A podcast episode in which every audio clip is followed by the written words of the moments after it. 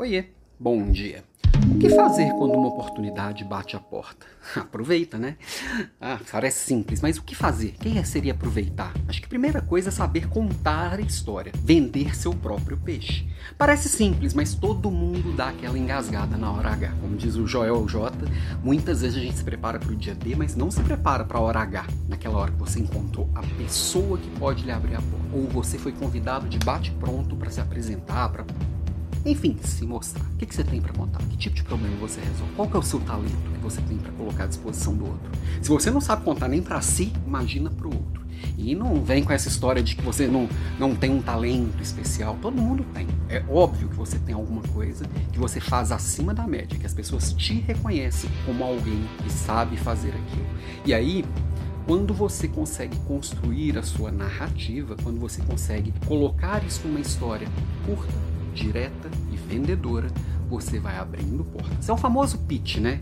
O pitch de elevador, né? Como surgiu, que seria se você encontrar aquela pessoa especial no elevador e fosse até o, o último andar com essa pessoa, o que, que você contaria para ela nesses 30 segundos que vocês estão juntos? Tem que ser algo focado. Não dá para contar, não dá tempo de contar a sua história inteira de, fazer, de abrir um PowerPoint. Não, você tem que estar com a história aqui ó, na ponta da língua. E principalmente aqui ó, na ponta do coração. Muitas vezes o seu crescimento profissional vai depender de você contando essas histórias e você conquistando essas oportunidades ao longo da sua jornada. Essa semana, inclusive, no, na Leader Class, nós vamos falar de pipeline de liderança, que é exatamente quais são esses degraus que a gente vai subindo até chegar no, no mais alto possível, é, liderando pessoas. Claro que eu vou trazer com o meu olhar, claro claro que eu vou trazer alinhado ao mundo pós-digital de hoje. E no mundo pós-digital, muitas vezes esse pitch não vai ser dentro do elevador, vai ser numa videoconferência, vai ser em um recado pelo LinkedIn. Então, e não tem essa história, ah, eu nem vou no Shark Tank, porque eu tenho que aprender a fazer o pitch. Eu não tenho um negócio para vender, eu não preciso fazer o pitch.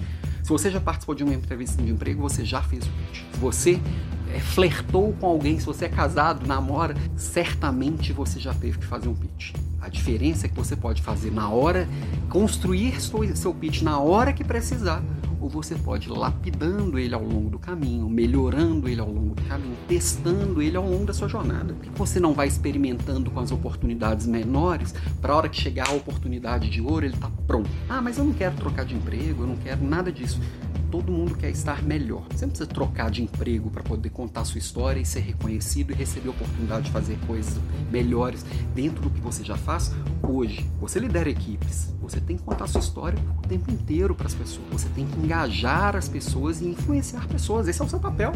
Um líder de pessoas tem que estar com isso na ponta da com objetividade, foco do cliente, né? O seu cliente, no, no, caso, pode ser sua equipe, pode ser seu cliente que paga pelo seu serviço, pode ser seu, inclusive o seu gestor. Você tem que saber o que contar e como você vai ser útil para aquela pessoa. Por que, que você é a pessoa certa para resolver aquele problema? Vai treinando aí.